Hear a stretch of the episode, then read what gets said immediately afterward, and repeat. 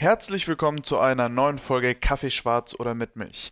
Diesmal mit Max Lang. Wir sprechen über seinen Start im sportlichen Bereich mit Fußball und wie er dann zum Weightlifting gekommen ist.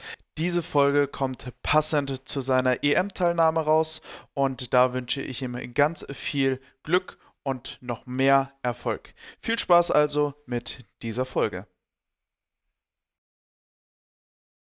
Hi, ich bin Max Lang und das ist der Podcast Kaffee schwarz oder mit Milch.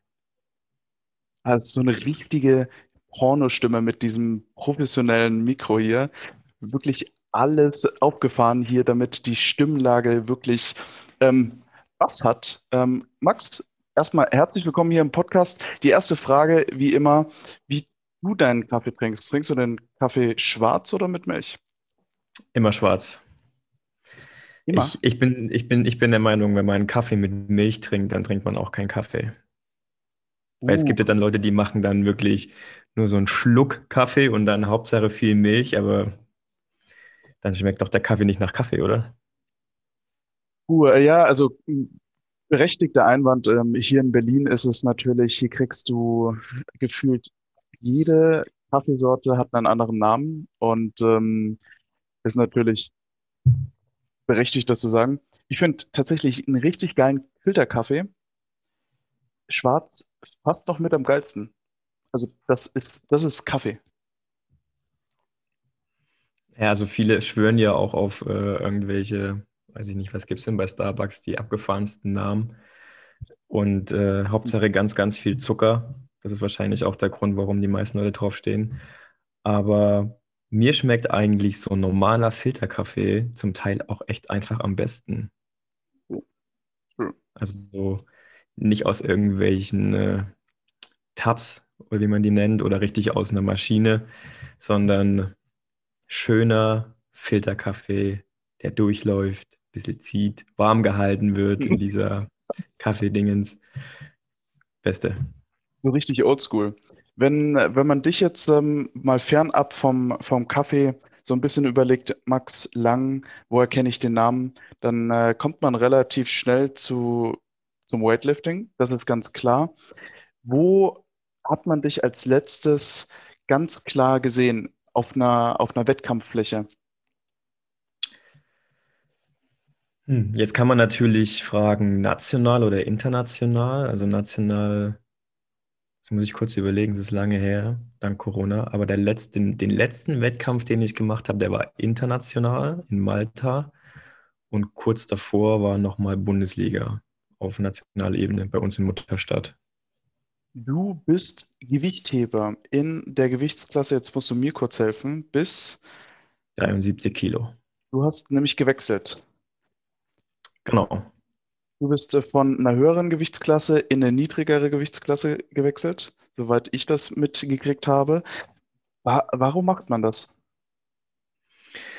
Ja, also mit, mit Spaß hat das natürlich nichts zu tun. Ähm, gemacht habe ich es, weil da meine, meine Chancen ein bisschen größer sind, um äh, zu den Olympischen Spielen zu fahren. Jetzt werden die Olympischen Spiele ja, ähm, die wurden wahrscheinlich auch nochmal verlegt aber ähm, 2020 waren jetzt keine Wettkämpfe groß. Ähm, wie, wie sieht denn jetzt äh, für dich gerade das Training aus? Also wenn man dann, wenn man dir auf Instagram folgt, ähm, dann sieht man natürlich, dass du auf jeden Fall im, am Trainieren bist. Aber wo, wo ist gerade so ein bisschen dein Drive? Also hast du gerade einen Wettkampf, wo du darauf hinarbeitest, eine Gewichtsklasse, die du hältst? Ähm, erhältst du gerade deinen Körper an sich einfach nur? Wie sieht gerade so ein bisschen dein, dein Gameplan aus? Also mittlerweile sind wir wieder voll drin, würde ich jetzt mal so sagen. Äh, das, was du meinst, wo man, äh, wo keine unmittelbare Vorbereitung stattgefunden hat, das war äh, letztes Jahr, als der erste Lockdown kam, weil dann wurden logischerweise auch alle Wettkämpfe erst verschoben und da wusste aber auch schon jeder, okay, die werden die werden dieses Jahr nicht mehr stattfinden. Also die wurden dann äh, im Jahr 2020 auf 2020 geschoben. Und ich konnte mir aber schon denken, okay, also wenn das jetzt so weitergeht, dann finden 2020 auf keinen Fall irgendwelche Wettkämpfe statt. Ähm, so mhm. war es dann auch. Und dort haben wir, wie du schon gesagt hast, ich habe erstmal ein bisschen Pause gemacht, ähm, so zwei Wochen. Und dann haben wir eigentlich nur Erhaltung gemacht. So ein bisschen, der Spaßfaktor war dann sehr groß im Training. Man hat das gemacht, worauf man Bock hatte. Wenn ich Bock hatte auf Kniebeuge, dann habe ich Kniebeuge gemacht. Wenn ich Bock hatte, ein bisschen zu reißen, dann habe ich das gemacht. Ähm, es gab keinen wirklichen richtigen Plan, der abgearbeitet werden musste, sondern das war wirklich so, okay, was machen wir heute? Oh, ich habe keinen Bock, komm, wir trinken ein Bier. Übertrieben gesagt. Ja, weil da hat das reingepasst, weil du hattest keinen ja. Wettkampf. Ähm, du wusstest, okay, dieses Jahr wird doch nichts mehr laufen. Da konnte man da echt mal so ein bisschen den Entspannten machen. Und ähm, jetzt aktuell, also mit dem neuen Jahr, sind wir dann auch wieder ein bisschen konkreter in die, in die Vorbereitung eingestiegen, weil die EM zum Beispiel, die Europameisterschaft, die wurde jetzt auf äh, April datiert. Und Ui. das ist ja bald. Das ja, die ist, soll in ähm, Russland stattfinden. Ne? Und da geht es nochmal richtig heftig zur Sache. Das ist jetzt, ähm, April hätte ich jetzt nicht gedacht. Ich hätte jetzt eher so mit Sommer gerechnet, dass man da jetzt wieder einen Wettkampf so ein bisschen ähm, plant zumindest. Ähm, du, du sprichst jetzt die ganze Zeit von wir, auch in der Vorbereitung. Wer ist wir? Oh, ich sag, ich sag immer wir, weil ich der Meinung bin, ähm, dass der Trainer einen ganz großen Part äh, einnimmt. Und äh, wenn ich sage, ähm, wir trainieren, dann trainiert ja quasi der Trainer mit, ne, weil der plant das alles und der ist ähm, ja immer dabei. Deswegen bin ich dann meistens bei wir. Wir bereiten uns vor. Hast du dann noch Trainingspartner, die ähm, du auch in dieses Wir mit dazu zählst? Ist es, ähm, wie viele Trainer sind da so mit dabei? Ein Bundestrainer oder noch ein Physio? So ist das Wir dann auch so ein Team mehr oder ist es wirklich nur du und der Bundestrainer?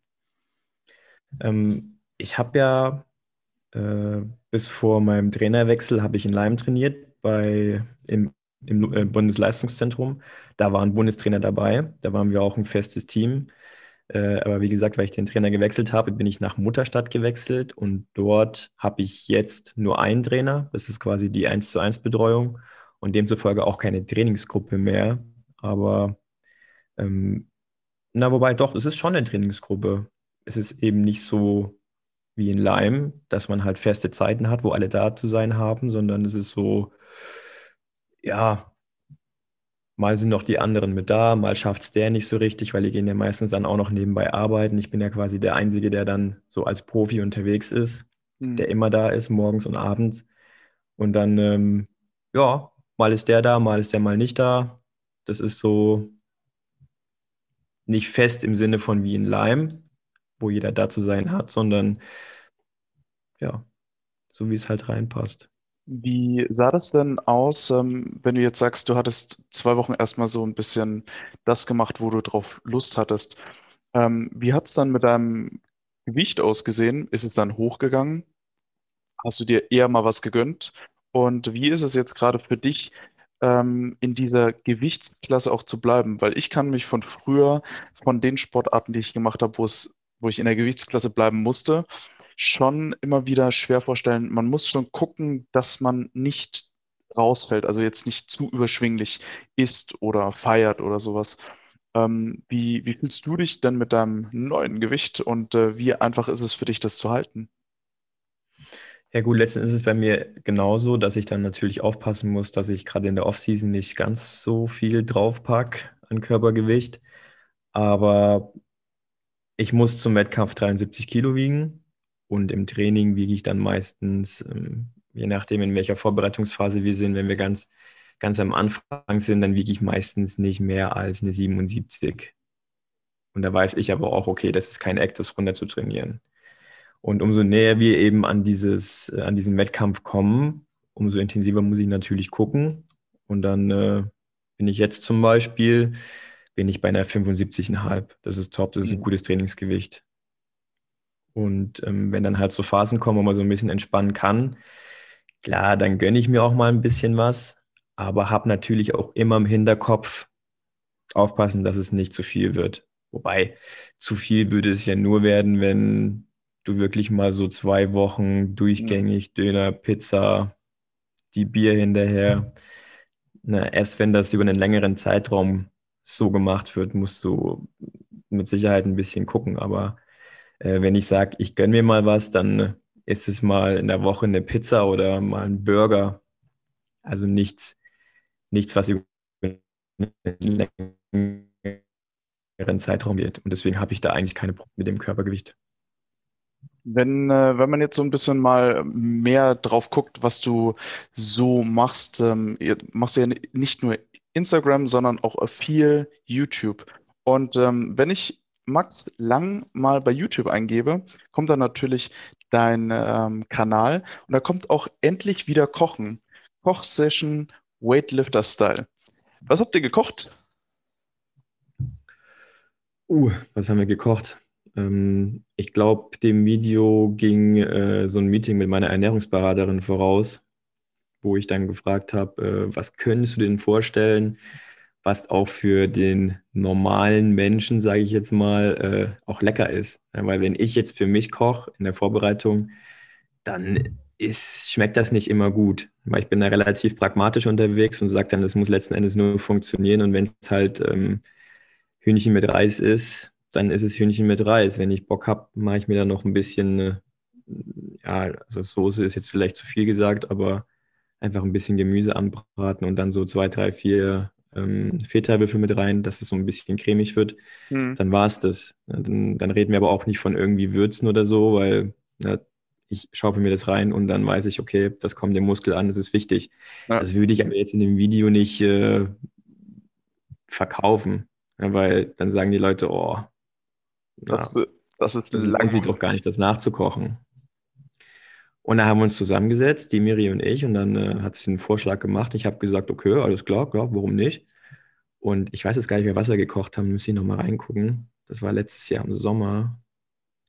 Aber ich bilde mir ein, es war auf jeden Fall Fleisch dabei. Es war auf jeden Fall, ich glaube, Kartoffeln waren dabei. Ja, und dann Gemüse. Also die drei wichtigen, die, die drei wichtigen Quellen. Du hast auf deinem YouTube-Kanal ja jetzt nicht nur Kochvideos, sondern ganz viel Training-Videos, Q&A. Ähm, es ist ein bisschen äh, Spaß mit dabei. Ähm, wie würdest, wie würdest du dich beschreiben, wenn du jemanden über deinen YouTube-Kanal erzählst? Ähm, ist es mehr Spaß-TV? Ist es für dich persönlich vielleicht auch ähm, eine, eine Einnahmequelle? Ist es ähm, Influencer? Ähm, ein, ein Teil von dem Influencen. So, so was ist es für dich und was soll das auch nach außen bedeuten? Also eine Einnahmequelle ist es nicht. Es ist auf jeden Fall erstmal ein Invest, weil durch die YouTube-Videos verdiene ich ja jetzt kein Geld. Aber es dient halt alles so ein bisschen äh, der Reichweite. Und gleichzeitig sollen halt die Leute auch so ein bisschen den Einblick äh, bekommen, wie es bei mir im Training abläuft. Ich denke, das ist dann so ein bisschen die seriöse Sache, weil ich hebe ja nicht irgendwie, und irgendwas, sondern da steckt ja dann schon ein bisschen was dahinter. Das ist dann also so gesehen keine Spaßveranstaltung, ähm, was halt dann wiederum lustig ist und was man dann auch gerne so empfinden darf, ist dann das, was zwischendurch passiert. Also wenn ich irgendwas erzähle oder so, dann äh, gebe ich mir Mühe, dass das auch nicht so klingt wie, äh, als hätte es ein Roboter gesprochen oder als hätte ich es irgendwo abgelesen, sondern das sind wirklich so, also die besten Dinger kommen auch wirklich, wenn ich einfach vor mich hin erzähle. Mhm. Da versuche ich dann auch wirklich die Kamera so ein bisschen auszublenden. Im Optimalfall ist dann auch noch jemand dabei, mit dem ich trainiere. Dann können wir uns da gegenseitig ein bisschen zutexten. Und ja, das soll eigentlich äh, eine ganz, ganz lockere Unterhaltung sein mit, mit ein bisschen was zum Abgucken, wenn es jetzt um die Technik geht. Oder oftmals erkläre ich ja auch irgendwas. Dann ist es auch gleichzeitig so ein bisschen, äh, ja, kein Geheimtipp, aber ich sage jetzt mal so für diejenigen, die auch in der Freizeit ein bisschen an der Langhandel spielen, äh, sage ich mal, ein Stück auch Aufklärung beziehungsweise nochmal eine Möglichkeit, ein bisschen was dazu zu lernen und das vielleicht ins eigene Training zu übertragen. Wie oft kriegst du die Anfrage von Crossfittern, dass die mal über ihre Weightlifting drüber gucken lassen möchten? Weil ähm, ich sage jetzt mal, Weightlifting ist gerade in der CrossFit-Functional-Szene unheimlich ähm, präsent. Ich würde auch behaupten, dass die meisten eine gute Technik haben, aber man wird ja relativ schnell bei Wettkämpfen damit konfrontiert, dass die Technik gerade bei schweren Gewichten nicht unbedingt die beste ist. Ähm, hast du die gleichen Erfahrungen schon gemacht oder, oder warst du schon mal bei Wettkämpfen aus dem CrossFit-Bereich und hast dir gedacht, oh, das sieht jetzt aber irgendwie nicht so gesund aus? Also ein, äh, klar, ein CrossFit-Wettkampf habe ich schon auch, ich, wenn ich dann hingeschaut habe, ich konnte wirklich nicht immer hinschauen, aber das ist auch jetzt gar kein Vorwurf. Ich, ich sehe das halt mit meinen äh, Gewichtheberaugen dann nochmal ein bisschen anders. Ähm, klar, dann gibt es die, wo ich dann auch erkenne, okay, die heben so, weil sie so am schnellsten durchkommen. Ja, dann gibt es die, die heben so, weil es ihnen scheinbar noch nie einer richtig beigebracht hat. Also das hat dann auch mit, mit Technik nichts zu tun. Und dann gibt es die, wo ich dann sage, oh, das ist für, für einen Crossfitter, ich sage mal für einen, der, der nicht einmal kurz viel hebt, sondern eventuell viel und das aber einige Male, ist das schon recht ordentlich. Aber äh, ich, ich glaube, ich, ich kann, ich, ich mache mir da recht unbeliebt, wenn ich da an der Seite stehe und sage, oh, pass mal auf, du musst länger stehen und dann musst du ihn noch ein bisschen überstrecken, weil ich bin mir ziemlich sicher, wenn ich jetzt selber in einem Workout, äh, weiß ich nicht, 20 Mal in einer gewissen Zeit die Last heben müsste, dann würde es bei mir irgendwann auch aussehen wie Kraut und Rüben. Genau, das kann man sich ja auch auf deinem YouTube-Kanal angucken. Da gibt es auch diverse Videos, wo du bei CrossFit-Workouts mitmachst. Wie war denn für dich ähm, so das erste Mal ähm, CrossFit-Training? Denn ich würde jetzt mal behaupten, als Gewichtheber macht man relativ wenig Ausdauertraining. Äh, gar kein Ausdauertraining. Was ist für dich Ausdauertraining? Drei Wiederholungen, fünf Wiederholungen? Nee, das noch nicht. Also wenn wir jetzt von den, von den Wiederholungen äh, reden, dann sprechen wir so ab fünf, also sechs, fünf, sechs Wiederholungen. Das geht so in die Ausdauerrichtung. Das Cardio. Genau, genau. Aber ich sag mal, das ist bei mir nicht so schlimm wie äh, zum Beispiel Rudern oder einfach nur Joggen oder dieses äh, äh, Airbike. Da gibt es ja auch, äh, wo ich, wo ich äh, in St. Pauli war, da gibt es ja auch, also, ohne Scheiß, mir ging es danach richtig übel. Ich, ich glaube noch ein bisschen länger, also wenn ich die Kalorien, die, die ich noch äh, auf dem Rad stehen hatte, wenn ich die noch voll gemacht hätte, dann wäre ich wahrscheinlich einfach so, wie ich dort auf dem Bike saß, runtergefallen und wäre erstmal Game Over gewesen. Und das zeigt mir eigentlich auch so ein bisschen, ähm, klar, na, ich kann jetzt so ein bisschen, äh, so ein bisschen meckern und sagen, ja, technisch kann man den Crossfit hier und da noch was machen, aber genauso können die sich hinstellen und zugucken, wie ich halt bei so einem, bei so einem Workout, das äh, so ein bisschen auf Ausdauer ausgelegt ist, einfach nur am Sterben bin. Wie, also bevor wir dazu kommen, wie du zum Weightlifting gekommen bist, ähm, was war denn deine allererste Berührung mit Sport? Also jetzt so wirklich Kindesalter gedacht, ähm, warst du immer an der Langhantel oder hast du mit was ganz was anderem gestartet? Hm, ich, nee, also das mit dem Gewichtheben, aber da kommen wir ja, glaube ich, dazu, wenn, wenn ich ganz von vorne erzähle, das war ja eigentlich eher so ein Unfall, würde ich jetzt nicht sagen, aber es war eher so ein, so ein, so ein Glücksding. Aber das erste Mal mit Sport in Berührung gekommen bin ich logischerweise mit einem Fußball, wie viele. Und das sogar relativ früh. Also in meiner Familie sind sie eigentlich alle Fußballfans. Und mein Vater hat mich halt damals mit auf den Sportli genommen und dann habe ich halt als, als Kind, sobald ich laufen konnte, schon gegen die Bälle gehauen. Bist du immer noch Fuß Fußballfan? Definitiv. Welchen Verein? Ja, das muss man unterscheiden. Äh, Bundesliga-technisch äh, sympathisiere ich sehr mit Stuttgart, weil ich aus der Ecke komme. Und in der zweiten Liga ist natürlich der SV Sandhausen, weil das Stadion hier gleich zehn Minuten mit dem Fahrrad weg ist. Sehr entspannt. Aber so, so richtig, so richtig Herzblut-Fan bin ich jetzt, glaube ich, äh, wenn man es so sieht, von keiner Mannschaft, weil dann äh, muss man auch alle Spieler kennen, dann muss man wissen, wie, äh, wie der Tabellenstand ist. Das weiß ich immer nur so grob. Also da muss man auch wirklich dahinter sein. Und ich glaube, da reicht es bei mir noch nicht so. Deswegen sage ich vorsichtig Sympathisant. Wie, wie lange hast du denn dann Fußball gespielt? Ewig lang. Also wenn ich jetzt so zurückdenke, mit Fußball hat es angefangen, dann hatte ich mal eine kurze Pause. Das hing aber, glaube ich, damit zusammen, dass ich mit dem Trainer nicht klar gekommen bin. Dann habe ich versucht Leichtathletik. Das war mir zu langweilig. Dann habe ich Tennis versucht. Da hatte ich wieder ein bisschen Probleme mit dem Trainer.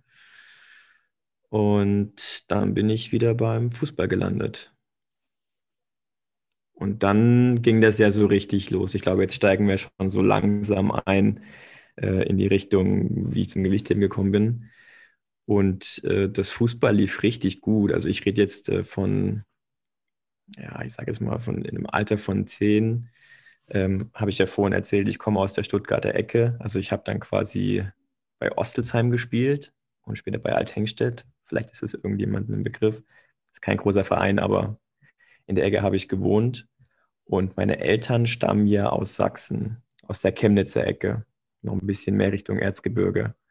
Und äh, ich habe dann quasi, das ist eigentlich verboten, für zwei Vereine Fußball gespielt. Also immer wenn ich Nein. zu Hause war, Großeltern, äh, dann habe ich dort quasi mit dem zweiten Pass dort äh, auch in dem Dorf mitgespielt. Und äh, ich, ich, also ich habe das in Erinnerung. Wir sind das eine Mal, sind wir, glaube ich, nicht sogar aufgestiegen, sogar aufgestiegen, nur weil ich halt ab und zu mal da war und dann wir die Spiele dann meistens gewonnen haben ich war auch schon Torschützenkönig, äh, obwohl ich eigentlich gar nicht so oft mitgespielt habe. Also so, so ganz, äh, ganz witzig äh, war das. Und ähm, das lag mir halt irgendwie gut. Und äh, mein Onkel war damals zu DDR-Zeiten auch Profifußballer. Der hat bei Aue gespielt und ist in Chemnitz so ein bisschen, sage ich mal, groß geworden, fußballerisch und war dort auf dem Sportinternat.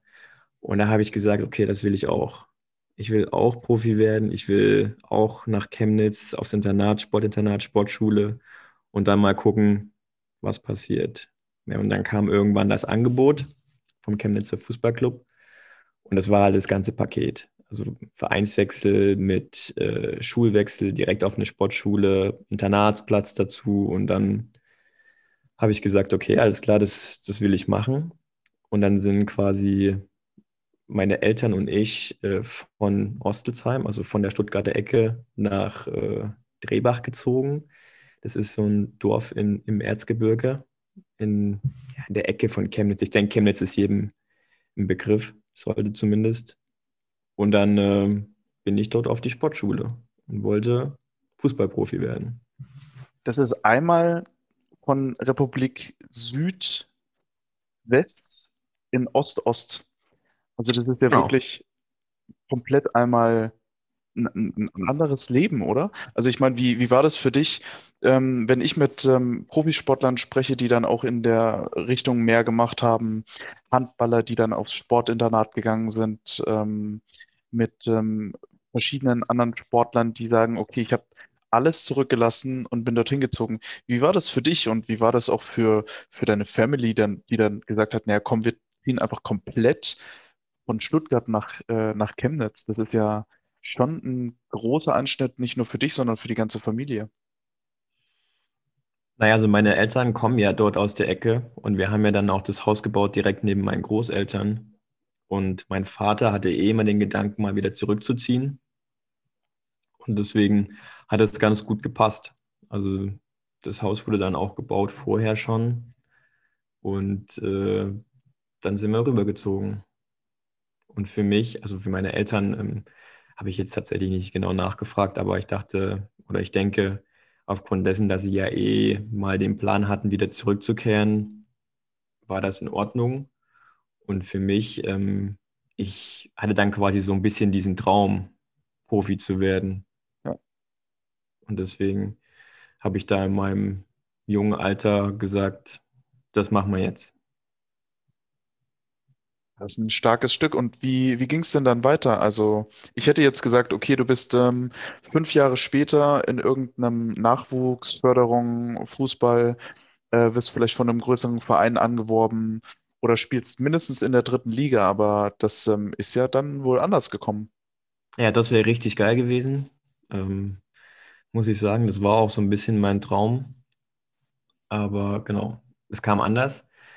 Ich war ein Jahr lang war ich richtig gut das hat auch extrem viel Spaß gemacht. Ähm, da war ich so ein bisschen der Hoffnungsträger.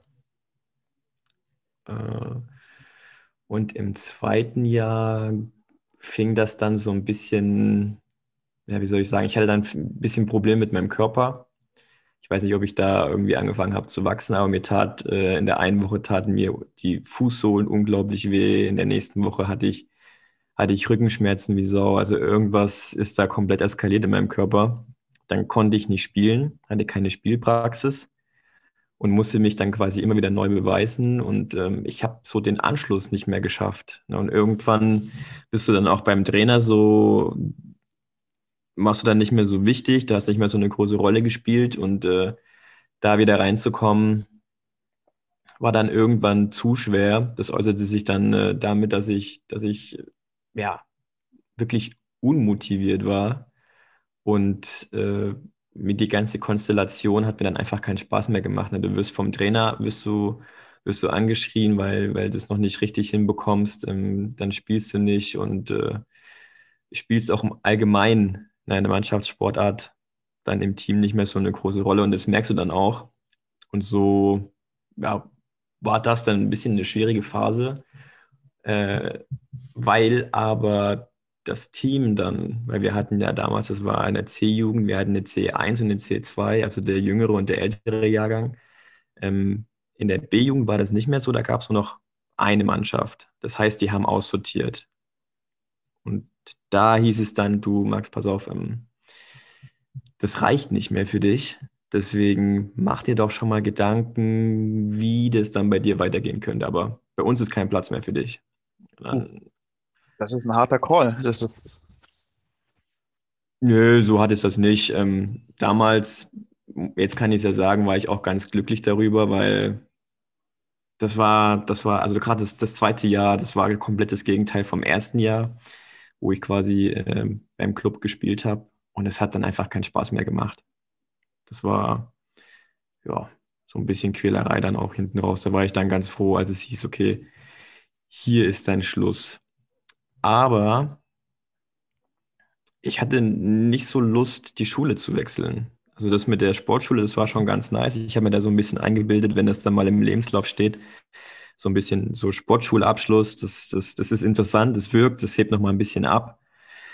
Und dann habe ich mir halt überlegt, ähm, wie könnte man das denn so hinbekommen, dass ich auf der Schule bleibe. Und dann gab es halt damals die Möglichkeit, dass man nicht beim größten Chemnitzer äh, Fußballclub gespielt hat, sondern beim zweitgrößten. Das, der hieß IFA Chemnitz.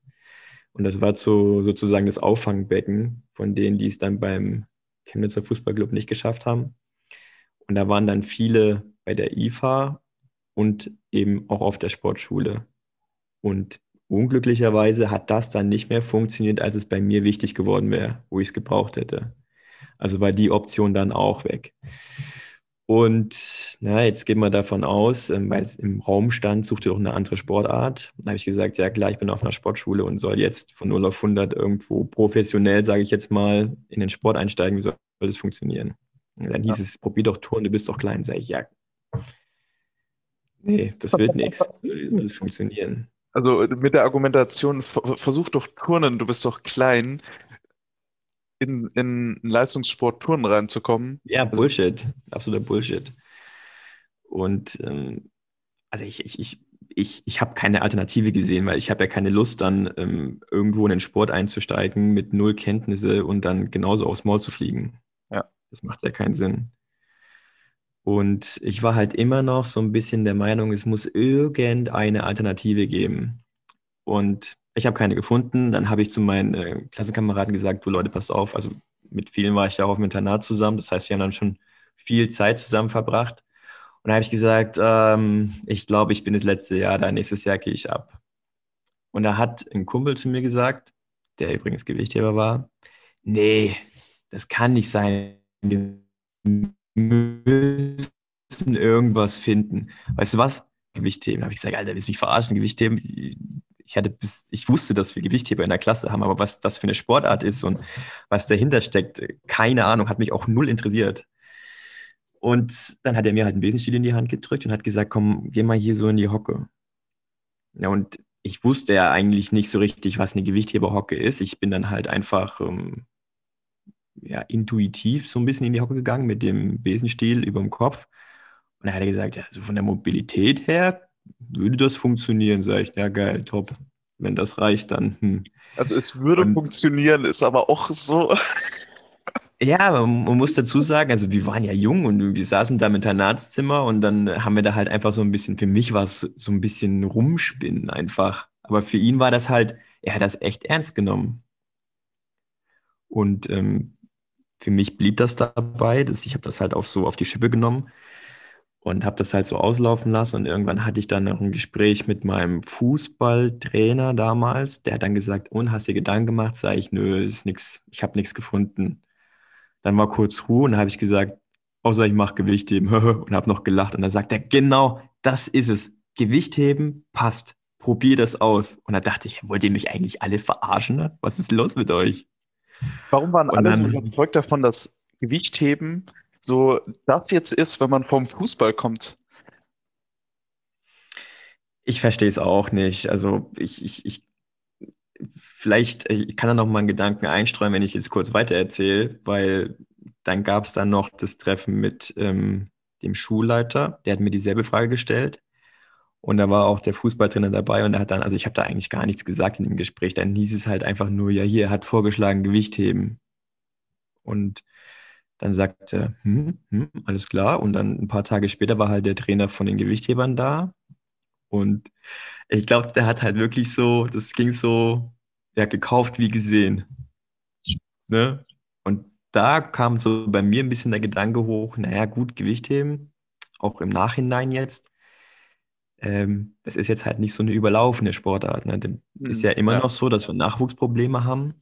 Und da waren die, ja, so ein bisschen, schadet ja nichts, wenn man das mal probiert.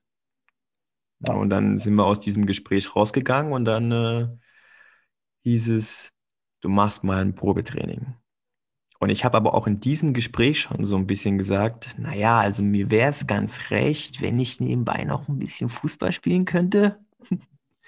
ja, weil du hast ja quasi von der Schule aus, hattest du ja dann auf der Sportschule logischerweise auch ähm, Unterricht in deiner Sportart. Nicht theoretisch, sondern halt praktisch. Wir haben dann halt dort trainiert, zweimal in der Woche von der Schule aus morgens. Und dann ähm, war so der Plan, und jetzt kommt's, Alibi-mäßig das Gewichtheben machen.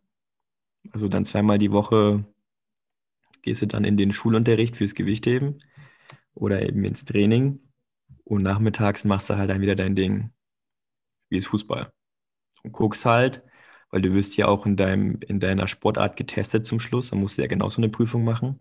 Guckst halt, dass du da einigermaßen durchkommst. Ja, und so ging das dann so ging das dann los und mir wurde aber auch gleich am ersten Tag gesagt, okay, alles klar, weil du brauchst ja einen Verein logischerweise und das war dann der Chemnitzer AC und da hieß es, hm, also wir wollen dich dann schon auch äh, außerhalb der Schulzeit hier sehen. Und dann äh, ja, ging das halt so ein bisschen los. Und dann war ich halt mehr in der Halle. Übrigens, nachdem ich dann äh, dieses, äh, diese Einstiegsprüfung bestanden habe, das war letzten Endes dasselbe wie in einem Internatszimmer, ne? nur nicht mit Besenstiel, sondern mit so einer leichten Technikhandel und so ein, zwei Scheiben drauf. Da haben wir halt die Abläufe geübt, das hat ganz gut funktioniert und dann hieß es ja, können wir machen, wir nehmen dich. Hm.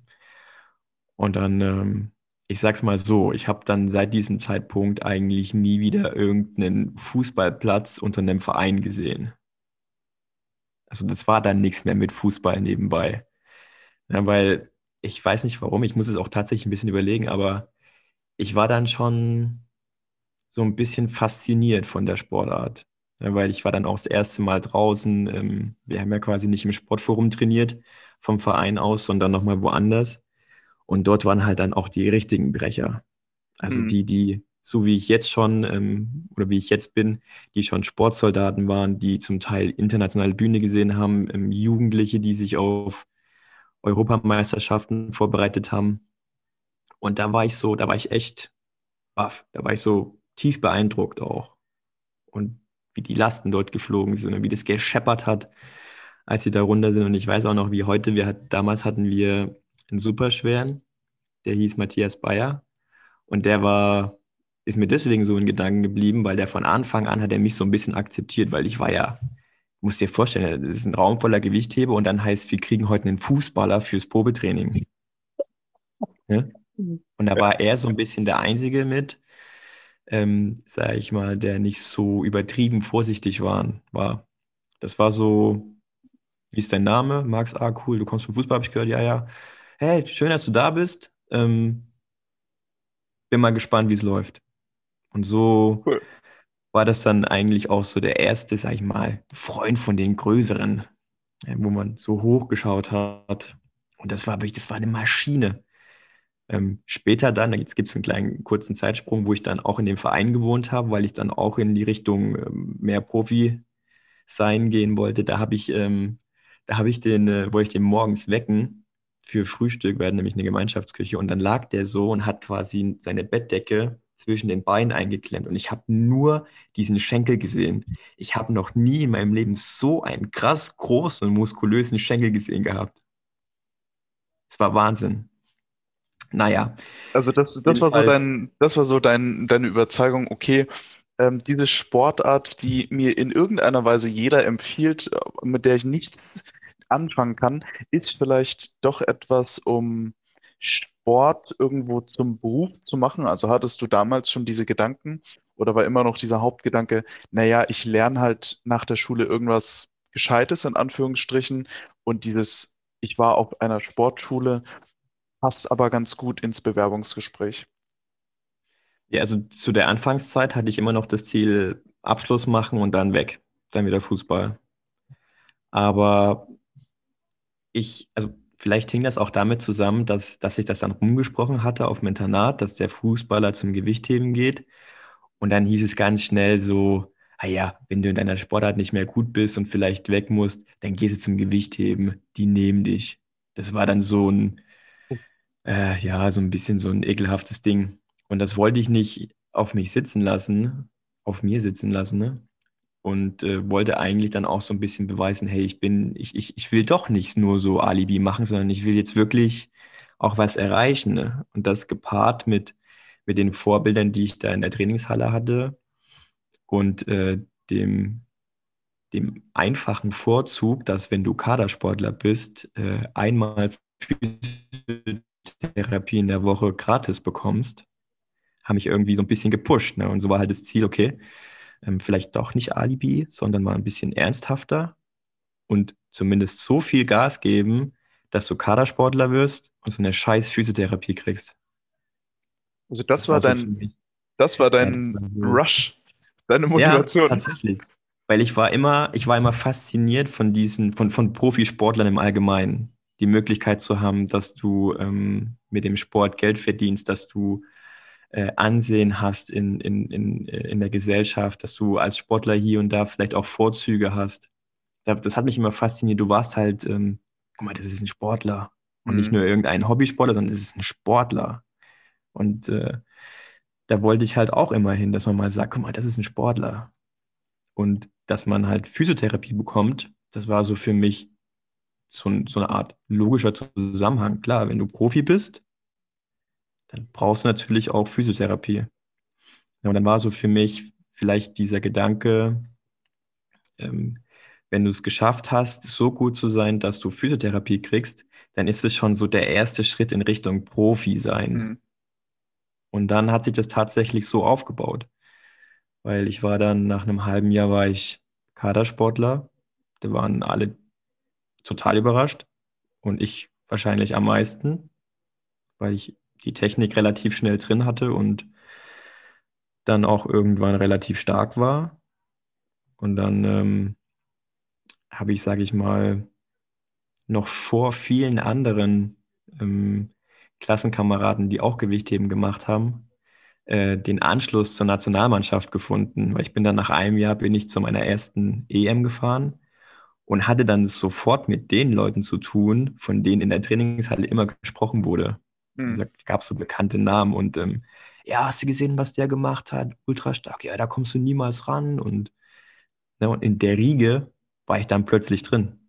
Dann hatte ich quasi schon nach einem Jahr mit den ganzen Stars zu tun, in Anführungszeichen. Ne? Also mit der Jugendnationalmannschaft. Äh, und äh, ich glaube, als ich dann die Quali geschafft habe, das war dann so dieser, dann ist auch dieser, dieser Gedanke entstanden, vielleicht wird es ja richtig viel. Vielleicht hast ja. du ja echt die Möglichkeit, da mal durchzustarten. Und so ging das halt immer peu à peu. Wir, lass uns mal so ein, so ein paar Jahre weiter spulen, weil mich interessiert der Faktor, du gehst irgendwann von der Schule ab. Du bist gut in dieser Sportart. Ähm, was passiert? Also wie war da deine Entwicklung auch, ähm, dass du sagst, okay, jetzt ich bin jetzt Sportsoldat, das ist jetzt mein Weg. Gab es auch noch eine andere, eine andere Möglichkeit, eine andere Option für dich? Und ähm, wie, wie finanziert man sich denn dann, wenn man von der Schule abgeht und sagt, okay, ich bin jetzt hier, ähm, ich habe keinen Job, Job, sondern ähm, suche mir gerade was und man, man geht ja auch in so einem gewissen Alter viel feiern, man muss ein bisschen Unsinn machen. So wie viel Feiern und Unsinn war dann noch auch noch bei dir mit dabei? Also ich habe mich natürlich auch mit meinen Trainern dann zusammengesetzt irgendwann und die haben mir dann den Vorschlag gemacht, ähm, pass auf, die Perspektive könntest du haben, Sportfördergruppe und so weiter und so fort. Und dann habe ich das so ein bisschen eingeloggt und dann meinte aber mein Trainer damals, sei bitte so klug und mach eine Ausbildung vorher. Und da bin ich quasi von der Schule runter und habe dann eine dreijährige Ausbildung zum Verwaltungsfachangestellten angefangen. Und das war aber auch schon so ein Deal, weil den Ausbildungs, äh, den Ausbildungsplatz hatte ich bei der Stadt Chemnitz und da hatten wir schon so ein Deal, dass äh, die quasi akzeptiert haben, dass ich, naja, zumindest nach dem ersten Jahr, glaube ich, nicht mehr ganz so viel arbeiten muss, also keine 40-Stunden-Woche mehr, sondern eine, eine 35-Stunden-Woche. Und die wussten, ich mache Sport nebenbei. Vielleicht wussten sie auch, dass ich die Ausbildung nur mache, damit ich was habe, weil wirklich Spaß gemacht hat es mir ehrlich gesagt nicht. Das war ein bisschen trocken, wobei es auch geile Ämter gab. Und ich war aber eigentlich mehr into Gewichtheben. Und die wussten auch, okay, der hat die Möglichkeit, da ein bisschen größer zu werden. Und ähm, ja, in der Zeit, das war gerade so 18, 19 war ich da, habe ich natürlich auch dementsprechend dann auch äh, hier und da ein bisschen gefeiert. Da ging das ja auch noch also ging das ja auch noch. Ist vielleicht ein bisschen übertrieben, aber ich denke, in dem Alter hat jeder so ein bisschen das Feiern für sich entdeckt. Ich, ich würde mir jetzt die erste Frage stellen, kann man in Chemnitz wirklich feiern gehen? Aber, berechtigte, ähm, Frage, berechtigte Frage, aber zu der Zeit konnte man noch. Das geht jetzt nicht mehr? Also äh, mal abgesehen von der Situation, aber. Nee, also es wurde dann hinten raus, wurde es dann schon ein bisschen schwerer, weil du hattest natürlich nicht so viele Clubs, wenn ich jetzt zurückdenke äh, zu meiner aktiven Zeit. Das Starlight, das war ganz große Geschichte. Da war ich sehr gerne drin, sogar schon äh, zu Zeiten, als ich noch nicht durfte. Zumindest vom Gesetz her nicht. Lieben Gruß an Mama und Papa. Nee, nee, nee. Ach so, ja, doch. Ich dachte schon mit Mutti-Zettel, nee, das, das hat nicht funktioniert. Ja, nee, doch, ich glaube, ja, gut. Da brauchen wir nicht drüber sprechen. Ich habe es manchmal geschafft, manchmal nicht. Dann gab es den Brauclub, der war eigentlich auch ziemlich cool. Und ähm, also erstmal ein, Gruß an alle Chemnitzer, die jetzt vielleicht zuhören. Und es gibt noch den, oder es gab noch den Fuchsbau. Das war aber mehr so, ja, da konnte dich halt dann auch äh, daneben benehmen. Ja, das Starlight und Brauclub war ein bisschen edler. So, jetzt bist du da im Bilde. Es gab natürlich noch ganz viele Studentenclubs, aber äh, wir hatten nur die drei immer zur Auswahl. Und als ich weg bin, gab es das Starlight schon gar nicht mehr. Brauclub war, glaube ich, nur noch mittwochs. Und der Fuchsbau war für mich eigentlich nie wirklich eine Option, weil das dann meistens Richtung Ende an, von so einem Clubabend dann immer irgendwie ein bisschen doof geworden ist. Hm. Man kennt also ja, jeder, jeder, jeder, jeder kennt mindestens einen Club, wo es immer ein bisschen schwierig wurde. Ähm, aber für, für dich stand der dann, also Jugendalter feiern ist natürlich eine große Sache. Aber wie ging es dann weiter nach der Ausbildung? Wie, wie ist da so die Entscheidung gefallen? Denn wenn ich mir jetzt andere Sportler aus anderen Sportarten jetzt mal vorstelle, ich habe lange Zeit Handball gespielt, gerade läuft die Handball-WM. Ähm, viele meiner meiner Profi-Kollegen, die mussten auch noch oft 40 Stunden ganz normal arbeiten und äh, haben halt dann nach der Arbeit trainiert und ähm, haben sich Urlaub genommen für größere Turniere. Wie, wie war da so dein Weg? Ja, ich hatte halt dann ähm, in der Ausbildungszeit schon, schon Glück, weil ich dafür vieles freigestellt wurde. Da hat dann eigentlich nur der Wisch vom, vom Bundestrainer meistens gereicht, wo dann drin stand, äh, die und die Turniere stehen an. Dann hat es gut funktioniert. Und danach ähm, war ja für mich eh schon klar, dass es dann zur Bundeswehr ging. Und da war es ja dann eh kein Problem mehr. Ich habe, glaube ich, noch ein halbes Jahr lang habe ich dann noch in Chemnitz gearbeitet, witzigerweise als Politesse. Und dann bin ich, ja, dann bin ich nach Baden-Württemberg zurückgezogen und war dann auch bei der Bundeswehr. Musstest du bei der Bundeswehr niemals laufen? Doch, natürlich. Ich musste bei der Bundeswehr auch im, im Wald schlafen bei minus 12 Grad, wo in Hannover in der Nacht, glaube ich, zwölf Obdachlose gestorben sind. Das musste ich schon alles durchmachen. Äh, gab es also dieses, diese Grundausbildung ist ja jetzt relativ, ich würde es jetzt mal relativ locker sagen, aber ähm, du bist ja dann Sportsoldat gewesen. Das heißt, du bist ja auch für eine gewisse Zeit lang verpflichtet. Ähm, wie, wie lang ist man dann da verpflichtet? Also solange man die Sportart macht oder sind es 13 Jahre oder mehr? Und ähm, wie, wie sieht da so dein Alltag in der Grundausbildung aus oder hat ausgesehen? Und ähm, wie sehr konntest du dich auf den Sport konzentrieren? Also ich, vielleicht fange ich von ganz vorne an, weil mir jetzt gerade einfällt, dass, dass, dass es schon viele gefragt haben. Ähm, wenn man in der Sportfördergruppe ist, dann bewirbt man sich nicht bei der Bundeswehr als Sportsoldat, sondern du wirst immer vom Verband, also von deinem Spitzenverband vorgeschlagen. Ah. Vorher läuft gar nichts. Dann ist es auch nicht so, dass du dich verpflichtest, sondern also für eine gewisse, für, für gewisse äh, Anzahl an Jahre, sondern dass du quasi jedes Jahr aufs Neue durchleuchtet wirst. Dann wird abgeschätzt ähm, Perspektive, wie ist deine aktuelle Leistung, lohnt sich das noch, auf Deutsch gesagt, dich in der Bundeswehr zu halten. Ne? Also bringst du auch die Erfolge. Und erst wenn, wenn das äh, zu deinen Gunsten ausfällt, dieses Gespräch oder diese Bewertung, dann wirst du dann auch nochmal drin behalten. Also wir müssen uns quasi jedes Jahr aufs Neue qualifizieren, wenn du es so willst. Das ist nicht, ähm, ich mache ein bisschen Sport, lass mhm. mich dann für 13 Jahre verpflichten und mache dann äh, 13 Jahre so ein bisschen Sport, weil mir nach, weiß nicht, ähm, ein Jahr später einfällt, dass es dann doch nicht so mein Ding ist. Also so, du bist schnell drin, wenn du gut bist, aber unter Umständen auch schnell wieder draußen, wenn du eben nicht gut bist. Wie, wie läuft so ein Gespräch ab? Also ist da jemand, der dann sagt so, und wie läuft's? Ähm, hier, du hebst noch, ah ja, was bei der EM? Nein, um, minus, sieht ganz gut aus, plus. Bei dem Gespräch bin ich gar nicht dabei. Das ist ein Gespräch, ähm, da ist involviert der Trainer, der Bundestrainer, äh, der Sportdirektor, die das dann erstmal die, die sportliche Leistung abquatschen. Ich bin mir jetzt nicht sicher, wie gesagt, ich war noch nie dabei. Ähm, von der Bundeswehr ist dann auch noch jemand, vor Ort. Und dann ähm, ist es, glaube ich, man nennt das das Personalplanungsgespräch. Und dort, ähm, die haben ja die Daten schon vorliegen. Also die wissen ja vorher schon, ob das mhm. bei dir was wird oder ob du so ein Wackelkandidat bist. Und wenn du so ein Wackelkandidat bist, dann sagen sie halt zu dir, pass auf, mach dir mal Gedanken, wie es im nächsten Jahr dann ohne Bundeswehr weitergehen könnte. Also da hast du dann quasi schon nochmal so eine kleine Schonfrist. Hattest Oder du jemals halt eine, eine Art Hattest du jemals diese Situation, wo jemand auf dich zugekommen ist und wieder gesagt hat, mach dir mal Gedanken, wie es nächstes Jahr aussieht?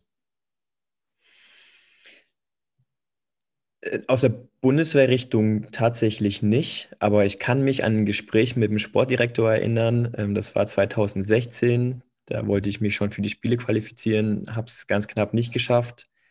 Dann hatten wir noch den, äh, das, das Olympia-Test-Turnier in Heidelberg.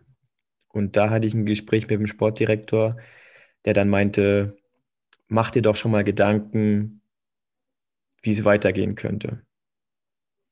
Also ich, ich aus meiner Warte musste auch ganz ehrlich sagen, ich weiß nicht, wie er es gemeint hat, weil ich hatte zu dem Zeitpunkt ähm, absolut nicht den Gedanken aufzuhören. Im Gegenteil, ich war halt dann, ja. weil ich es nicht geschafft habe, eher noch angespornt, äh, weiter Gas zu geben. Ähm, das war, ich habe da mir aber auch nicht weiter darüber Gedanken gemacht. Das ist jetzt nur so hängen geblieben, dieses Gespräch, weil ich eben auch dann äh, Fragezeichen über dem Kopf hatte. Aber gut, ähm, klar habe ich mir Gedanken gemacht, aber letzten Endes sind wir jetzt im Jahr 2021 und ich bin immer noch Gewichtheber. Meinst du, das wird sich irgendwann nochmal ändern? Also wir spulen vielleicht mal so drei, vier Jahre in die Zukunft? Ähm, es läuft zwar alles gut, aber wirst du noch mal in der Verwaltung arbeiten? Definitiv nicht.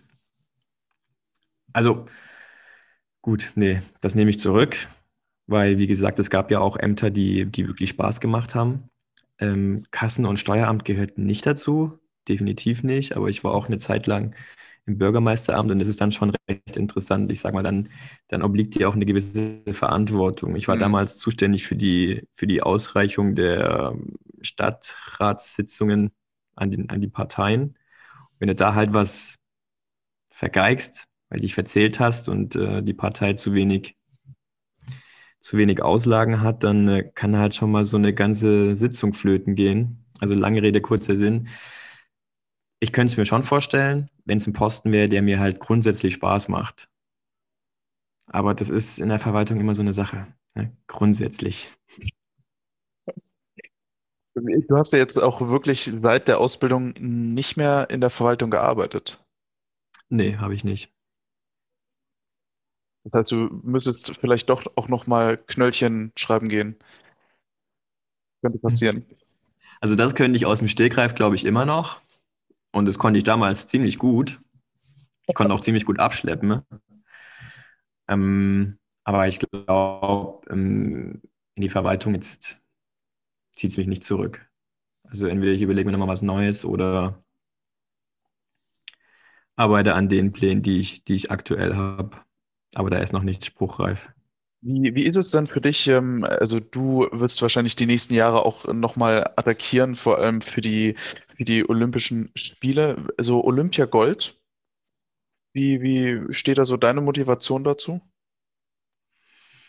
Also ich bin Realist äh, und weiß, dass es für mich nahezu unmöglich ist, eine Goldmedaille zu holen im Gewichtheben. Dafür wissen wir viel zu gut, wie äh, wie die anderen Sportler unterwegs sind. Also das ist ja nicht wie, äh, ich, gut, ich kenne mich jetzt nicht aus, aber beim Judo zum Beispiel ähm, kann dein Gegner, der Favorit ist, auch mal einen schlechten Tag haben und plötzlich schlägst du ihn. Bei uns im Gewichtheben, man weiß, was die anderen können, man sieht's und ja, erfahrungsgemäß äh, liegen die dann auch nicht, nicht weit unter dem, was, was man schon vorher wusste und wenn die ihre Dinger durchziehen, ist es immer alles relativ sicher schon, schon vorher. Und ähm, ich, ich muss jetzt mal überlegen, in der 73er eine Goldmedaille, die liegt, die ist, die ist natürlich in Reichweite. Wenn man das, wenn man das jetzt mit, mit Zweikampf vergleicht, dann sprechen wir da von einem Zweikampfunterschied äh, an einem guten Tag von 10, 15 Kilo. Aber 10, 15 Kilo sind 10, 15 hm. Kilo. Ne, die kannst du nicht einfach mal kurz noch draufladen und sagen, ah komm, steigere jetzt nochmal um 10 Kilo, weil dann hast du die Möglichkeit, dort äh, eine Medaille abzusahnen. Das funktioniert so nicht bei uns. Deswegen, mein Ziel aktuell ist es, mich überhaupt erstmal zu qualifizieren. Da steht noch ein Wettkampf aus. Und äh, wenn ich wenn ich es dann geschafft habe, mich zu qualifizieren, dann, dann habe ich mir ja im Grunde genommen diesen einen großen Traum, den ich jetzt sportlich habe und hatte, äh, den habe ich ja dann schon erfüllt.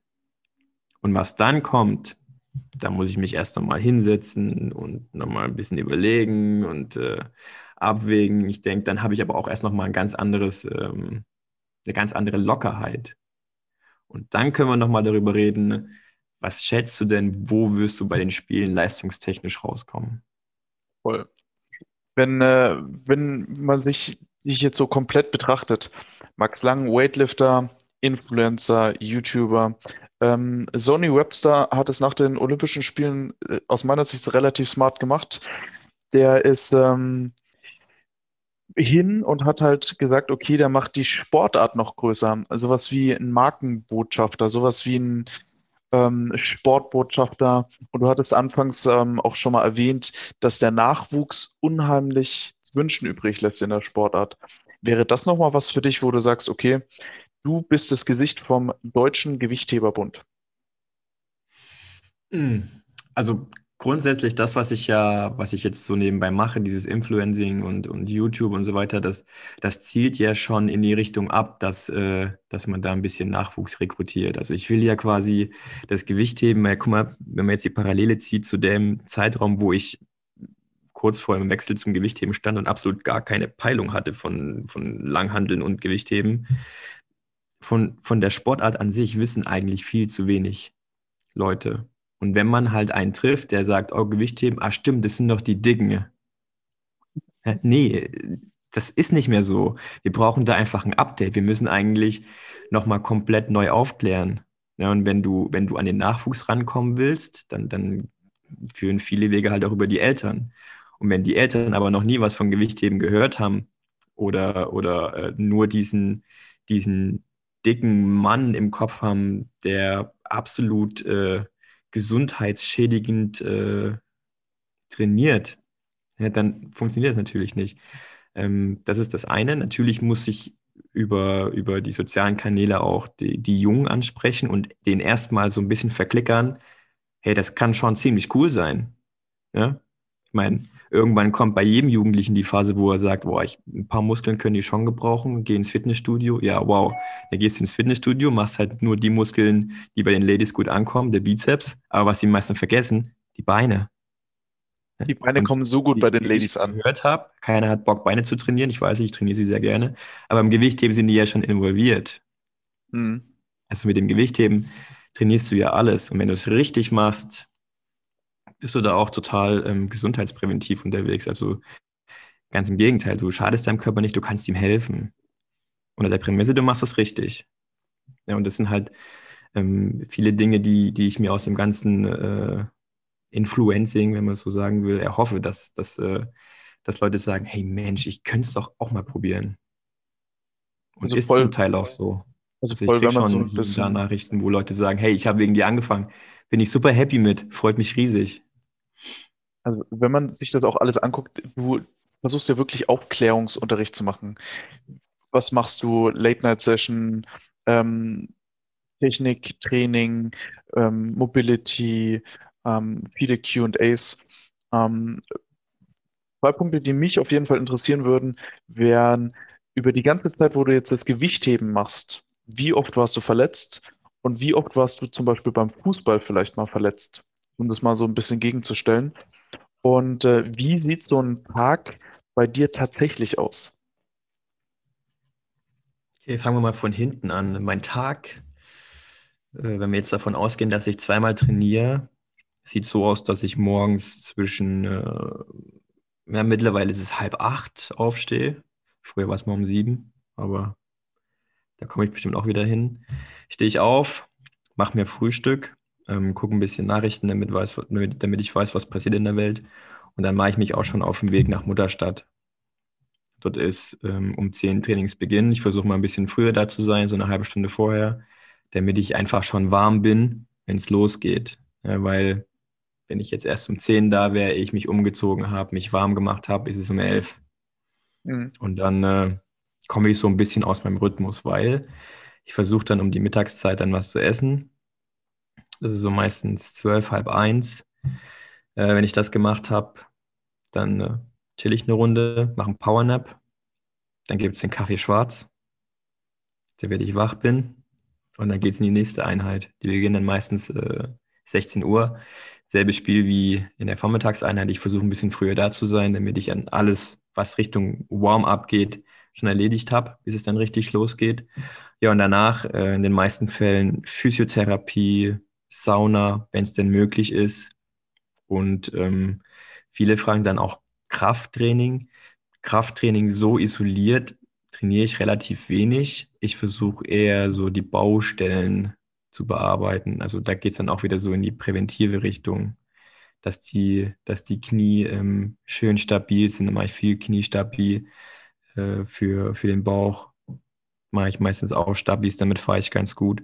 Einfach, dass das alles safe ist, dass da alles äh, nicht irgendwann mal anfängt zu bröckeln. Weil, jetzt kommen wir zum Thema Verletzung, ähm, in der Vergangenheit, also ich rede jetzt von vor zwei Jahren, war das häufig so, Warm-up so ein bisschen gemacht. Fünf Minuten Fahrrad reicht. So ran an die Last, dann hast du keinen Bock, dich langsam hochzuarbeiten, sondern willst gleich an die Last. So bist zu früh an zu viel Last. Das hast du durchgezogen, ging logischerweise lange gut und irgendwann fängt es dann so ein bisschen an. Und dann hatte ich auch zu tun, große Verletzungen hatte ich nicht, aber äh, so eine Reizung ist immer mal dabei. Eine Reizung, die sich äh, zu einer Entzündung entwickeln kann. Bei einer Entzündung ist es dann schon kacke, weil die spürst du definitiv. Mhm. So, jetzt kannst du nicht einfach so eine Pause machen, je nachdem, in welcher Vorbereitungsphase du bist. Aber da wir Leistungssportler ja alle ziemlich ehrgeizig sind, scheißen wir drauf. Wir machen es trotzdem. So habe ich es ja auch gemacht. Wenn du Pech hast, entwickelt sich das zu was Großem. Dann springst du ständig zwischen äh, Doktor und Training hin und her. Aber in der Regel hast du dann schon allein durch die Physiotherapie und du fährst halt ein bisschen runter im Training, gleichst das ein bisschen aus, äh, schon gute Chancen, dass das wieder heile wird. Die größeren Dinge, an Anführungszeichen, die ich hatte, war, ich hatte meine Plika auf äh, der Kniescheibe, beziehungsweise unter der Kniescheibe. Die hat ein bisschen gerieben. Das habe ich vor allem bei den Kniebeugen gemerkt. Das hat mich lange rausgeworfen, weil wir auch lange nicht wussten, was es ist.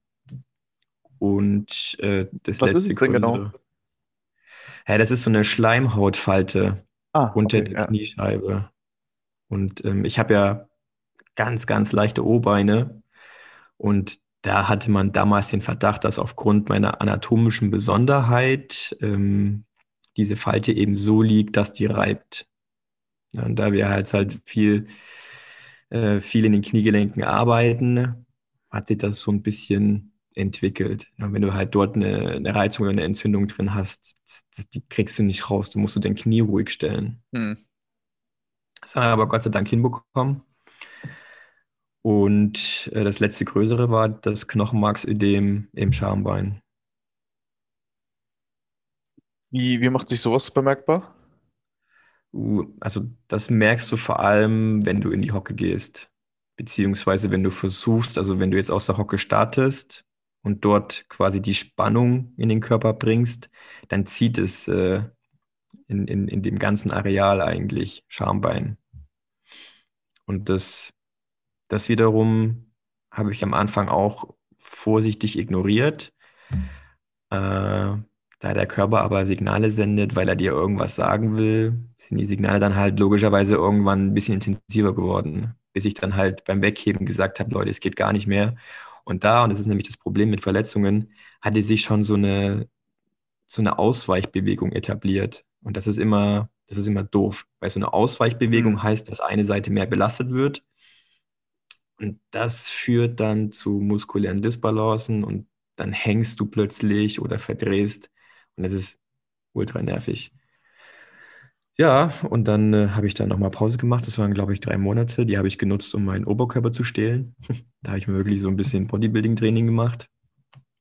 Und habe dann natürlich nach einer gewissen Zeit auch regelmäßig vorm Spiegel geheult, weil ich gesehen habe, wie meine Beine geschrumpft sind. Aber dafür hat so einen Nacken gekriegt. Ja, ich war ein richtiges Tier. Ich glaube, damals habe ich, äh, ja, hatte ich so 80 Kilo die hatte ich ja jetzt schon lange nicht mehr. Da sah das schon gut aus, fand ich. Ich glaube, das allererste Mal habe ich dich beim World Fitness Day 2018 gesehen. Frankfurt. Ähm, genau, Frankfurt. Und ähm, da habe ich mir gedacht, so groß ist er nicht, aber breit. Ja, das sagen die meisten. Ne? Ich dachte immer, du wärst größer. Mhm aber breit ist er. Oh. Was für ein Latt. Ähm, wie, wie oft warst du denn in deiner Fußballkarriere verletzt? Also ich brauche mit Verletzungen übers Handball gar nicht erst anfangen. Also ich ähm, habe lange Handball gemacht, ich habe lange Judo gemacht, ich bin zum CrossFit gewechselt und bin von einer verletzungsreichen Sportart in die nächste, in die nächste mhm. gewechselt, mhm. mehr oder weniger. Ähm, aber du kannst ja deine Verletzungen im Gewichtheben relativ klar abzählen. Wie oft warst du denn beim Leistungssport Fußball verletzt? Nicht so oft. Also wenn man jetzt Verletzungen im Fußball, dann hören ja die meisten immer so ein bisschen Kreuzbandriss, Bänderriss, Überdehnung, Zerrung. Das hatte ich nie tatsächlich. Wie gesagt, ich hatte nur Probleme, als äh, mein Körper scheinbar ein bisschen wachsen wollte. Und das äh, war jetzt auch keine Verletzung, wo man zum Arzt geht, der schiebt dich in ein MRT und sagt, okay, alles klar, das ist eine Zerrung hier und da, sondern das ist einfach, du hast Rückenschmerzen. Gott weiß warum. Und wieso? Aber du hast Rückenschmerzen. Also ich konnte halt wirklich zum Teil nachts nicht schlafen, weil ich nicht wusste, wie ich mich hinlegen sollte. Mhm. Und ich, also, ich habe das nie groß untersucht dann, aber für mich macht das halt nur Sinn, dass ich halt, wie gesagt, irgendwie hat sich da in meinem Körper was verschoben, eben aufgrund dessen, dass ich noch ein bisschen gewachsen bin. Und das hat sich halt dann gezeigt. Wenn, äh, wenn du jetzt mal von deiner Karriere jetzt von früher so ein bisschen den Bogen spannst, okay, da könnte es hingehen, so die Prognose, ähm, dann würde ich dir mal die äh, allseits beliebte Frage bei Bewerbungsgesprächen, äh, ähm, die gefragt wird, äh, fragen. Ähm, wo sehen Sie sich in drei Jahren? In drei Jahren bin ich nicht mehr. Oh, jetzt muss ich aufpassen, dass ich nicht äh, kein Blödsinn laber. Also, um die Aussage, die jetzt kommt, äh, so ein bisschen äh, und die Hintergründe dazu zu sagen. Die Spiele sind ja jetzt, die nächsten Spiele sind ja jetzt dann schon in drei Jahren. Da ist kein Vierjahresrhythmus mehr. Angenommen, die Spiele dieses Jahr finden nicht statt, hätte ich dann also quasi nur noch drei Jahre bis zu den nächsten Spielen. Da das mein großer Traum ist, stünde im Raum, dass ich dann nochmal drei Jahre ranhänge. Ne? Wenn das mit den Spielen dieses Jahr klappt, dann wäre da ein Haken dahinter. Und dann glaube ich, äh, reicht es dann auch. Deswegen gehen wir davon aus, es funktioniert. Ich habe den Haken dran. Dann sehe ich mich in drei Jahren eigentlich schon mehr im Familienbusiness. Dann äh, will ich auch gucken, dass, dass ich da ein paar Erben an den Start bringe. Haus bauen, Baum ähm, pflanzen. Genau, das, das, das typische Ding eben. Ja, dann, dann ist quasi diese aktive Karriere erstmal so zu Ende und ich will es jetzt auch nicht unnötig ausreizen, weil du opferst halt schon relativ viel und äh, ich denke, dann reicht es dann auch. Heißt aber nicht, dass ich mich endgültig aus dem Sport verabschiede. Also ich habe ja auch noch für ein Bundesliga-Team, das mir mittlerweile auch sehr ans Herz gewachsen ist. Und äh, das deutsche Gewichtheben ist mir oder Gewichtheben im Allgemeinen ist mir natürlich auch nicht egal. Deswegen werde ich da bestimmt noch mal irgendwie ein bisschen was machen. Ähm, ich glaube, wo ich mich in drei Jahren sehe, privat habe ich ja gesagt, ähm, vom Sportlichen her, das hängt so ein bisschen damit zusammen, wie sich auch das Ganze mit dem Social Media entwickelt. Und ich bin ein großer Fan davon zu sagen, ähm, dass äh, dass der Weg das Ziel ist, so ein bisschen. Und ich glaube, dass sich hier und da halt immer Sachen ergeben, wo man sagt, okay, das klingt cool, das könnte ich jetzt angehen. Also wenn man, wenn man sich jetzt schon Ziele setzt für drei Jahren, da will ich unbedingt hin und man ist so festgefahren, dann vergisst man vielleicht auf dem Weg dahin mal so ein bisschen nach links und rechts zu gucken oder über oh, den allseits bekannten äh, Tellerrand hinauszuschauen. Und ich denke, das lasse ich einfach so ein bisschen auf mich zukommen. Man muss natürlich auch ein bisschen smart sein bei der ganzen Geschichte. Und ähm, dann, äh, ja, deswegen sage ich mal, beruflich ist es noch offen, privat weiß ich, was ich vorhabe. Sehr, sehr spannend auf jeden Fall. Ähm, also ich, ich bin wirklich die nächsten drei Jahre, ähm, ich hätte letztes Jahr nicht gedacht, dass ich jetzt hier sitze. Ich hätte das Jahr davor nicht gedacht, dass sich das so ändert. Deswegen ist auf jeden Fall ein Gameplan für deine nächsten drei Jahre. Abschließend äh, von, äh, von jeder Folge Kaffee schwarz oder mit Milch habe ich ähm, ein äh, kleines Fragenroulette immer an meine Gäste. Und äh, da sind die Regeln relativ einfach. 90 Sekunden hast du Zeit, so viele Fragen wie möglich zu beantworten. Es sind entweder oder Fragen oder sehr, sehr schwierige Fragen. Max, hast du Bock? Bist du bereit? Klar, ich bin gespannt. Dann würde ich sagen. Kann ich auch was gewinnen zum Schluss, oder? Ähm, warte, zu gewinnen ist sehr, sehr schwierig. SWR 3 Elch oder sowas? Ähm, ich ich, ich habe, glaube ich, noch irgendwo so, ein, so eine Gewichtsweste zum, zum Laufen gehen. Oh, ja gut, vielleicht kriege ich da auf eBay Kleinanzeigen noch was für. Ein Rollstuhl vielleicht. Das, das wäre wiederum witzig. Nee, lass uns loslegen, ich bin gespannt. So, drei, zwei, eins. Buchstabiere deinen Nachnamen. L-A-N-G. Wohin geht der erste Urlaub nach dem Lockdown? Thailand. Hotel oder Zelten? Hotel. Wie lange brauchst du im Badezimmer? Fünf Minuten. Duschen oder baden? Duschen. Bist du ein Kaltduscher oder ein Warmduscher? Warmduscher. Was haben Schmetterlinge eigentlich im Bauch, wenn sie verliebt sind? Menschen. Popcorn oder Nachos? Popcorn. Süß-sauer. Also salzig. Dein, äh, gegen Langeweile lieber WhatsAppen oder Handy zocken? WhatsAppen. Was ist deine Lieblings-WhatsApp-Gruppe? Aktuell Physiotherapie, äh, Raumrenovierungsmaßnahme. Wahrheit oder Pflicht? No risk, no fun. Pflicht. Wie hast du das erste Mal Geld verdient? In meiner Ausbildung. Wer wärst du gerne mal für einen Tag und was würdest du dann tun? Elon Musk und ich würde einen Tesla fahren. Wir beide machen eine Trainingseinheit zusammen. Was machen wir? Kniebeuge. Sehr gut. Letzte Frage. Was kannst du besser als die meisten Frauen? Küssen.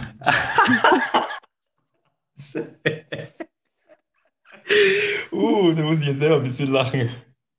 Okay, das lässt tief blicken.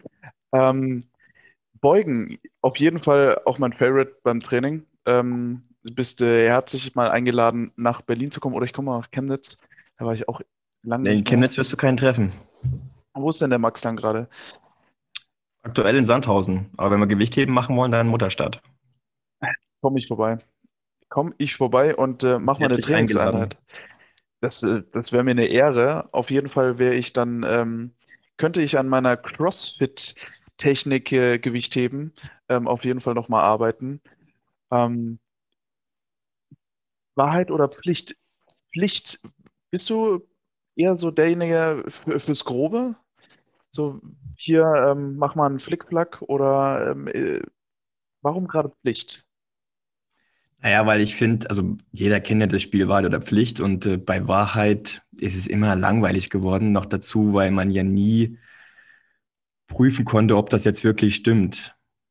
Und bei Pflicht musste was machen. So, und das bringt auch schon mal Action, die ganze Sache. Warum, warum geht der erste Urlaub nach Thailand? Wir wollten letztes Jahr schon nach Thailand. Äh, geplant war das eigentlich nach den Spielen. So ein großer, so ein großer äh, Nichtstun und äh, also es wäre auch, glaube ich, mein erster wirklich großer Urlaub gewesen. Also 14 Tage waren geplant und wir hatten ja schon eine Weltmeisterschaft in Thailand. Ich fand das eigentlich ganz cool dort.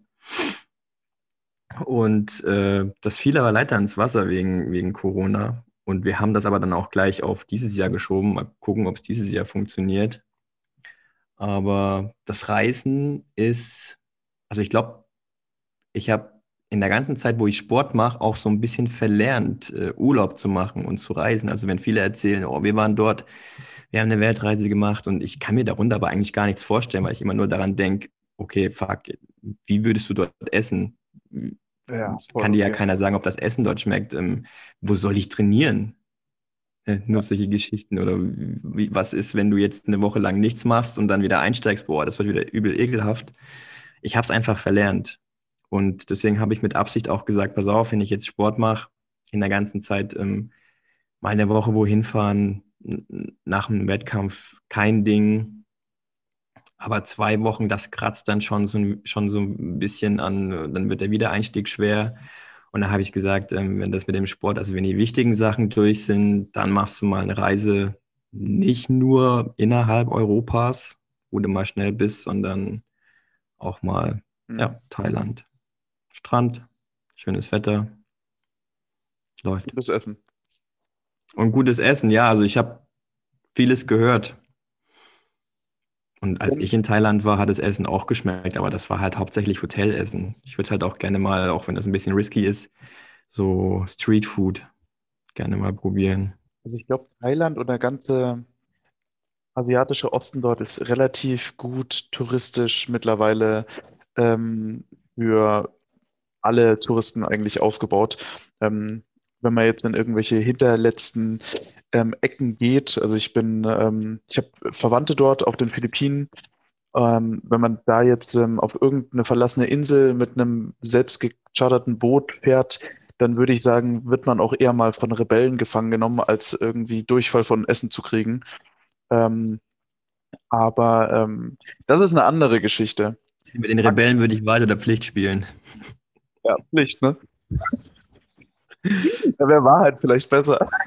Ja, da schon. Max, du hast ähm, in dem Podcast die ersten zwei Zeilen gehabt. Du hast abschließend die letzten zwei Zeilen. Ähm, ich binde die ganze Folge einmal kurz ab mit ähm, Subscribe den Kanal hier auf YouTube. Ähm, lasst mir ein Follow da auf ähm, Spotify, iTunes und diversen. Ich habe mich wirklich sehr gefreut, dich heute hier mit dem Podcast zu haben, Max. Ähm, du hast die letzten zwei Sätze. Also erstmal danke für die Einladung. Mir hat es auch riesig Spaß gemacht. War, glaube ich, eine ganz coole Geschichte. Ähm, mich freut es natürlich, wenn wir uns irgendwann mal sehen, ob in Mutterstadt oder in Berlin. An alle anderen da draußen, bleibt gesund, alle die Ohren steif. Und wer jetzt ein bisschen Bock hat auf äh, Langhandelgymnastik mit ein paar Gewichten, der darf sich gerne melden, beziehungsweise sich auch gerne einen Verein suchen und das Ganze mal ausprobieren. Weil nur wer es ausprobiert hat, kann dann abschätzen, ob es was ist oder ob es nichts ist. Diese Folge wurde supported von Bomb Coffee, dem Schichtdienstkaffee. Wenn ihr jetzt ein Kilo Kaffee gewinnen möchtet, ist auf meinem Instagram-Account ein Feed-Post offen, mit dem ihr beim Gewinnspiel teilnehmen könnt. Viel Spaß also damit!